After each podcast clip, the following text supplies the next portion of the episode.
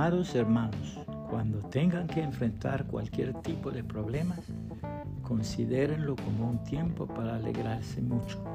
Santiago 1.2, nueva traducción viviente. Una vida restringida. Llama la atención el hecho significativo de que cada cuerda en un instrumento musical emite su música solo porque está atada en ambos extremos y debe vibrar en un espacio limitado. Desátese la cuerda, déjese libre y ya no dará notas musicales.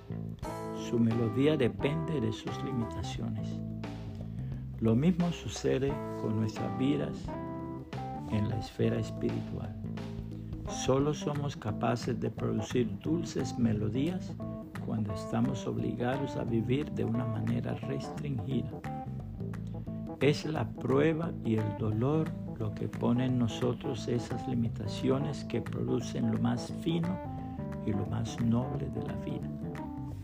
La hermosísima palabra de Dios declara, ¿no se dan cuenta de que uno se convierte en esclavo de todo lo que decide obedecer?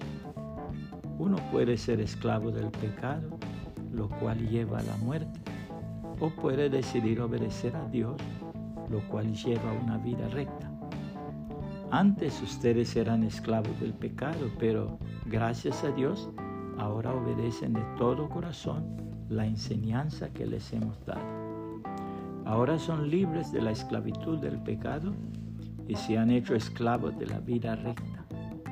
Uso la ilustración de la esclavitud para ayudarlos a entender todo esto, porque la naturaleza humana de ustedes es débil.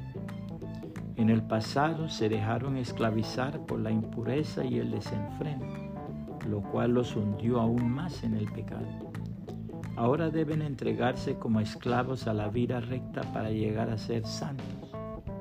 Cuando eran esclavos del pecado, estaban libres de la obligación de hacer lo correcto. ¿Y cuál fue la consecuencia?